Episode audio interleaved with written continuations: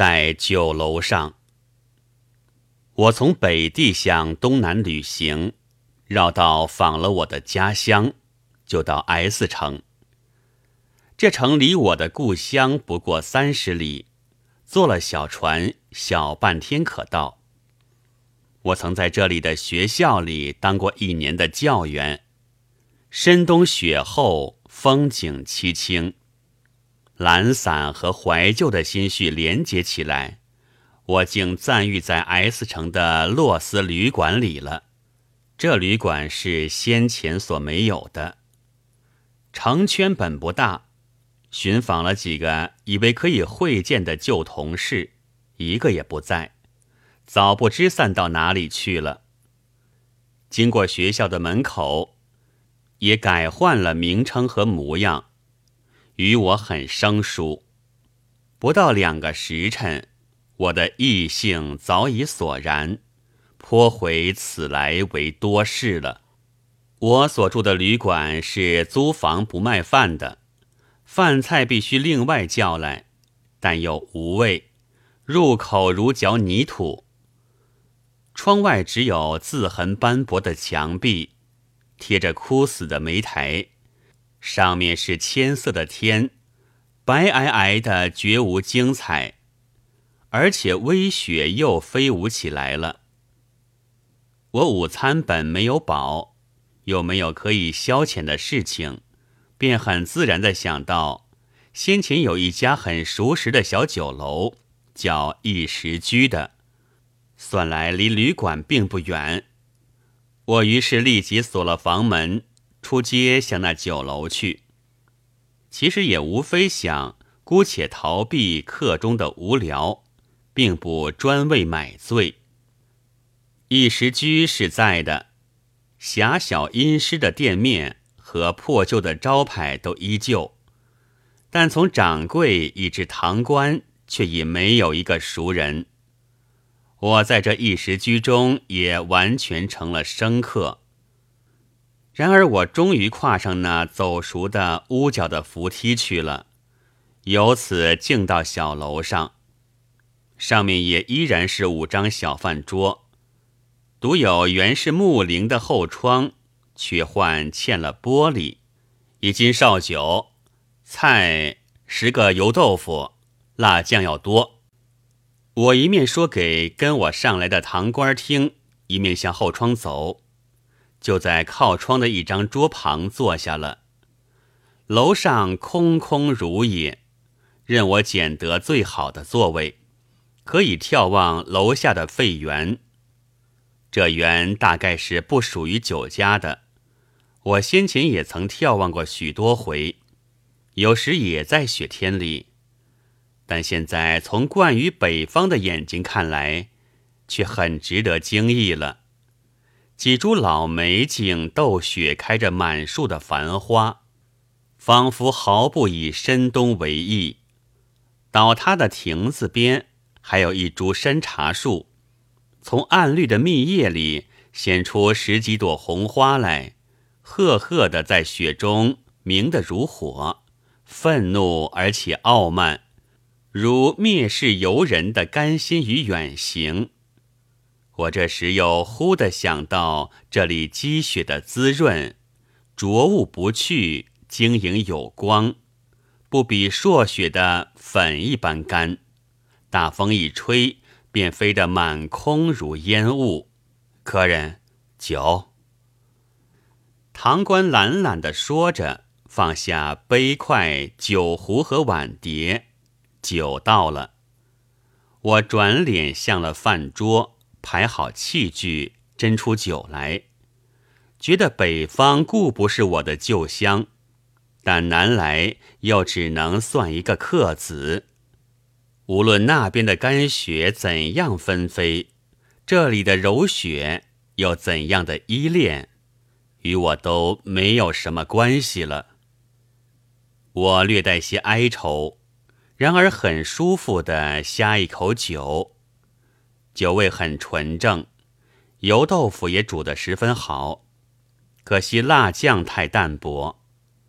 本来 S 城人是不懂得吃辣的。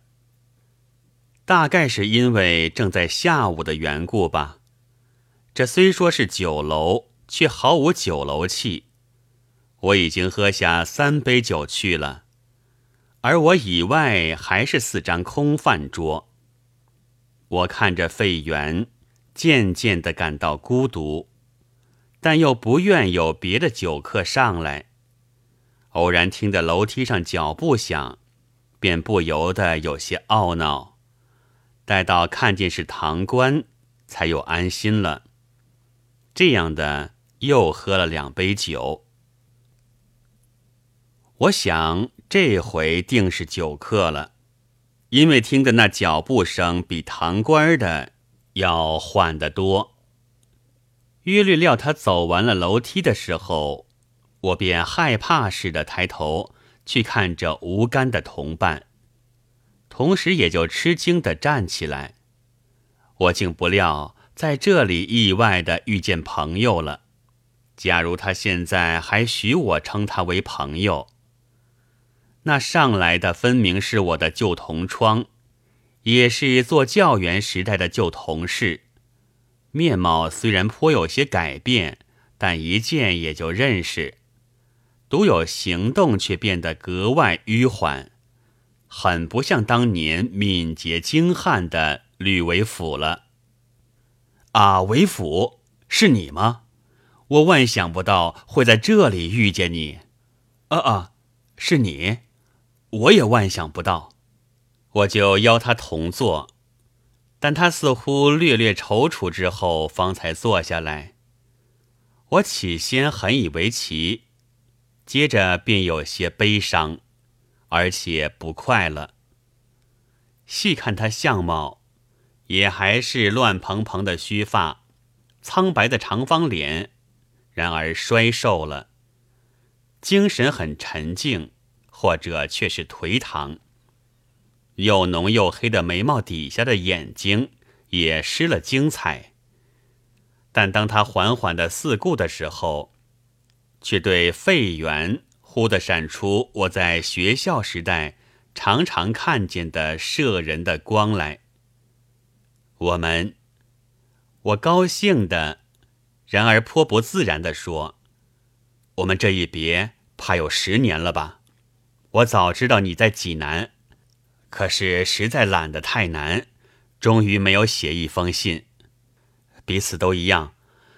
可是现在我在太原了，已经两年多。”和我的母亲，我回来接她的时候，知道你早搬走了，搬得很干净。你在太原做什么呢？我问。教书，在一个同乡的家里。这以前呢？这以前嘛。他从衣袋里掏出一支烟卷来，点了火，衔在嘴里，看着喷出的烟雾。沉思似的说：“无非做了些无聊的事情，等于什么也没有做。”他也问我别后的景况，我一面告诉他一个大概，一面叫堂官先取杯筷来，使他先喝着我的酒，然后再去添二斤，其间还点菜。我们先前原是毫不客气的。但此刻却推让起来了。终于说不清哪一样是谁点的，就从堂官的口头报告上指定了四样菜：茴香豆、冻肉、油豆腐、青鱼干。我这一回来，就想到我的可笑。他一手擎着烟卷，一只手扶着酒杯，似笑非笑地向我说。我在少年时，看见疯子或蝇子停在一个地方，给什么来一下，即刻飞去了。但是飞了一个小圈子，便又回来停在原地点，便以为这实在很可笑，也可怜。可不料现在我自己也飞回来了，不过绕了一点小圈子，又不料你也回来了。你不能飞得更远些吗？这难说。大约也不外乎绕点小圈子吧。我也似笑非笑地说：“但是你为什么飞回来的呢？”也还是为了无聊的事。他一口喝干了一杯酒，吸几口烟，眼睛略微张大了。无聊的，但是我们就谈谈吧。堂官搬上新添的酒菜来，排满了一桌。楼上又添了烟气和油豆腐的热气，仿佛热闹起来了。楼外的雪也越加纷纷的下。你也许本来知道，他接着说：“我曾经有一个小兄弟，是三岁上死掉的，就葬在这乡下。我连他的模样都记不清楚了。”但听母亲说，是一个很可爱念的孩子，和我也很相投。至今他提起来，还似乎要下泪。今年春天，一个堂兄就来了一封信，说他的坟边已经渐渐的进了水，不久怕要陷入河里去了，须得赶紧去设法。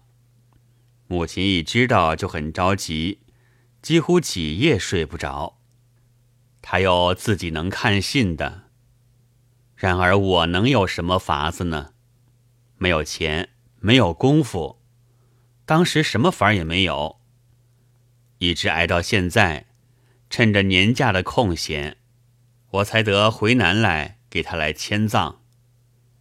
他又喝干了一杯酒，看着窗外说。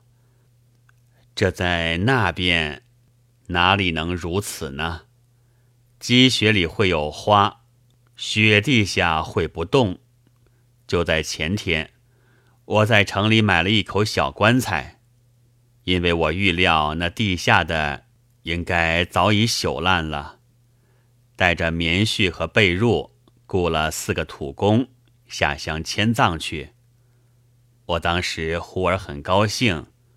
愿意掘一回坟，愿意一见我那曾经和我很亲慕的小兄弟的骨殖，这些事我生平都没有经历过。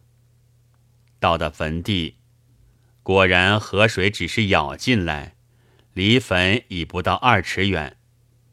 可怜的坟，两年没有培土，也平下去了。我站在雪中。决然的指着他，对土工说：“掘开来。”我实在是一个庸人，我这时觉得我的声音有些稀奇。这命令也是一个在我一生中最为伟大的命令，但土工们却毫不害怪，就动手掘下去了。待到掘着矿穴，我便过去看。果然，棺木已经快要烂尽了，只剩下一堆木丝和小木片。我的心颤动着，自去拨开这些，很小心的要看一看我的小兄弟。然而出乎意外，被褥、衣服、骨骼，什么也没有。我想这些都消尽了。向来听说最难烂的是头发，也许还有吧。我便伏下去，在该是枕头所在的泥土里仔仔细细的看，也没有，踪影全无。我忽而看见他眼圈微红了，但立即知道是有了酒意。他总不很吃菜，单是把酒不停的喝。早喝了一斤多，神情和举动都活泼起来，渐近于先前所见的吕为府了。我叫堂官再添二斤酒，然后回转身，也拿着酒杯，正对面默默的听着。其实，这本已可以不必再迁，只要平了土，卖掉棺材，就此完事了的。我去卖棺材，虽然有些离奇，但只要价钱极便宜，原铺子就许要，至少总可以捞回几文酒钱来。但我不这样，我仍然铺好被褥，用棉花裹了些他先前身体所在的地方的泥土，包起来，装在新棺材里，运到我父亲埋着的坟地上。在他坟旁埋掉了，因为外面用砖裹，昨天又忙了我大半天监工，但这样总算完结了一件事，足够去骗骗我的母亲，使她安心些。呵呵，你这样看着我，你怪我何以和先前太不相同了吗？是的。我也还记得，我们同到城隍庙里去拔掉神像的胡子的时候，连日议论些改革中国的方法，以至于打起来的时候。但我现在就是这样了，敷敷衍衍，模模糊糊。我有时自己也想到，倘若先前的朋友看见我，怕会不认我做朋友了。然而我现在就是这样。他又掏出一支烟卷来，衔在嘴里，点了火。看你的神情，你似乎还有些期望我。我现在自然麻木的多了，但是有些事也还看得出，这使我很感激，然而也使我很不安，怕我终于辜负了。至今还对我怀着好意的老朋友，他忽而停住了，吸几口烟，才又慢慢的说：“正在今天，刚在我到这一时俱来之前，也就做了一件无聊事，然而也是我自己愿意做的。我先前的东边的邻居叫长富，是一个船户。”他有一个女儿叫阿顺，你那时到我家里来，也许见过的，但你一定没有留心，因为那时他还小。后来他长得并不好看，不过是平常的瘦瘦的瓜子脸、黄脸皮，独有眼睛非常大，睫毛也很长，眼白又青的如夜的晴天。而且是北方的无风的晴天，这里的就没有那么明净了。他很能干，十多岁没了母亲，招呼两个小弟妹都靠他，又得服侍父亲，事事都周到，也经济，家计倒渐渐的稳当起来了。邻居几乎没有一个不夸奖他。连长父也时常说些感激的话。这一次我动身回来的时候，我的母亲又记得他了。老年人记性真长久。他说他曾经知道顺姑因为看见谁的头上戴着红的剪绒花，自己也想有一朵，弄不到，哭了，哭了小半夜，就挨了他父亲的一顿打。后来眼眶还红肿了两三天。这种剪绒花是外省的东西，S 城里尚且买不出，他哪里想得到手呢？趁我这一次回南的便，便叫我买两朵去送他。我对于这差事倒并不以为厌烦，反而很喜欢。为阿顺，我实在还有些愿意出力的意思。前年我回来接我母亲的时候，有一天常父正在家，不知怎的，我和他闲谈起来了，他便要请我吃点心，荞麦粉，并且告诉我所加的是白糖。你想，家里能有白糖的船户，可见绝不是一个穷船户了，所以他也吃得很阔绰。我被劝不过，答应了，但要求只要用小碗。他也很识世故，便嘱咐阿顺说：“他们文人是不会吃东西的，你就用小碗多加糖。然而等到调好端来的时候，仍然使我吃一下，是一大碗，足够我吃一天。但是和常父吃的一碗比起来，我的也确乎算小碗。我生平没有吃过荞麦粉，这回一尝，实在不可口。却是非常甜。我漫然的吃了几口，就想不吃了。然而无意中，忽然间看见阿顺远远的站在屋角里，就使我立刻消失了放下碗筷的勇气。我看他的神情是害怕，而且希望，大约怕自己调的不好，愿我们吃的有味。我知道。如果剩下大半碗来，一定要使他很失望，而且很抱歉。我于是同时决心放开喉咙灌下去了，几乎吃的和常父一样快。我由此才知道硬吃的苦痛。我只记得还做孩子时候的，吃进一碗拌着驱除蛔虫药粉的砂糖，才有这样难。然而我毫不抱怨，因为他过来收拾空碗时候的忍着的得意的笑容，已尽够赔偿我的苦痛而有余了。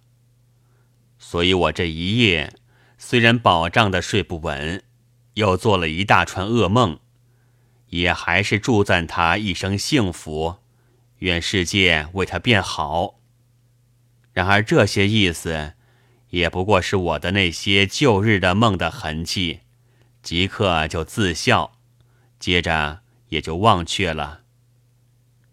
我先前并不知道他曾经为了一朵剪绒花挨打，但因为母亲一说起，便也记得了荞麦粉的事，意外的勤快起来了。我先在太原城里搜求了一遍，都没有，一直到济南。窗外沙沙的一阵声响，许多积雪从被他压弯了的一只山茶树上滑下去了，树枝笔挺的伸直，更显出乌悠悠的肥叶和血红的花来。天空的铅色来得更浓，小鸟雀啾唧的叫着。大概黄昏将近，地面又全罩了雪。寻不出什么食粮，都赶早回朝来休息了。一直到了济南，他向窗外看了一回，转身喝干一杯酒，又吸几口烟，接着说：“我才买到剪绒花，我也不知道是他挨打的是不是这一种，总之是绒做的罢了。我也不知道。”他喜欢深色还是浅色，就买了一朵大红的，一朵粉红的，都带到这里来。就是今天午后，我一吃完饭便去看长父，我为此特地耽搁了一天。他的家倒还在，只是看去很有些晦气色了，但这恐怕不过是我自己的感觉。他的儿子和第二个女儿阿昭，都站在门口。大了，阿昭长得全不像他姐姐，简直像一个鬼。但是看见我走向他家，便飞奔的逃进屋里去。我就问那小子，知道常父不在家，你的大姐呢？他立刻瞪起眼睛，连声问我寻她什么事。而且恶狠狠的，似乎就要扑过来咬我。我支吾着退走了。我现在是敷敷衍衍。你不知道，我可是比先前更怕去访人了，因为我已经深知道自己之讨厌，连自己也讨厌，又何必明知故犯的去使人暗暗的不快呢？然而这回的差事是不能不办妥的，所以想了一想，终于回到就在斜对门的柴店里。店主的母亲老发奶奶倒也还在，而且也还认识我，居然将我邀进店里坐去了。我们寒暄几句之后，我就说明了回到 S 城和寻长父的缘故。不料他叹息说：“可惜顺姑没有福气带着剪绒花了。”他于是详细的告诉我，说是大约从去年春天以来，他就见得黄寿，后来忽而常常下泪了。问他缘故又不说，有时还整夜的哭，哭的长父也忍不住生气，骂他年纪大了发了疯。可是，一到秋初，起先不过小伤风，终于躺倒了，从此就起不来，直到咽气的前几天，才肯对长父说，他早就像他母亲一样，不时的吐红和流夜汗。但是瞒着，怕他因此要担心。有一夜，他的伯伯长庚又来应借钱，这是常有的事。他不给，长庚就冷笑着说：“你不要娇气，你的男人比我还不如。”他从此就发了愁，又怕羞不好问，只好哭。长父赶紧将他的男人怎样的争气的话说给他听，哪里还来得及？况且他也不信，反而说：“好在我已经这样，什么也不要紧了。”他还说：“如果他的男人真比长庚不如，那就真可怕呀！比不上一个偷鸡贼，那是什么东西呢？”然而他来送殓的时候，我是亲眼看见他的，衣服很干净，人也体面，还眼泪汪汪地说，自己撑了半世小船，苦熬苦省的积起钱来聘了一个女人，偏偏又死掉了。可见他实在是一个好人。长庚说的全是狂，只可惜顺姑。竟会相信那样贼骨头的狂话，白送了性命。但这也不能去怪谁，只能怪顺姑自己没有这一份好福气。那倒也罢了，我的事情又完了。但是带在身边的两朵剪绒花怎么办呢？好，我就托他送了阿昭。这阿昭一见我就飞跑，大约将我当做一只狼或是什么。我实在不愿意去送他，但是我也就送他了。对母亲只要说阿顺见了欢喜的了不得，就是这些无聊的事算什么？只要模模糊糊、模模糊糊的过了新年，仍旧教我的子曰诗云去。你教的是子曰诗云吗？我觉得奇异，便问。自然。你还以为教的是 A B C D 吗？我先是两个学生，一个读《诗经》，一个读《孟子》。新近又添了一个女的，读《女儿经》，连算学也不教。不是我不教，他们不要教。我实在料不到，你倒去教这类的书。他们的老子要他们读这些，我是别人无乎不可的。这些无聊的事算什么？只要随随便便。他满脸已经通红，似乎很有些醉，但眼光却又消沉下去了。我微微的叹息。一时没有话可说。楼梯上一阵乱响，拥上几个酒客来。当头的是矮子，臃肿的圆脸；第二个是长的，在脸上很惹眼的显出一个红鼻子；此后还有人，一叠连的走的小楼都发抖。我转眼去看吕为府，他也正转眼来看我，我就叫堂官来算酒账。你借此还可以支持生活吗？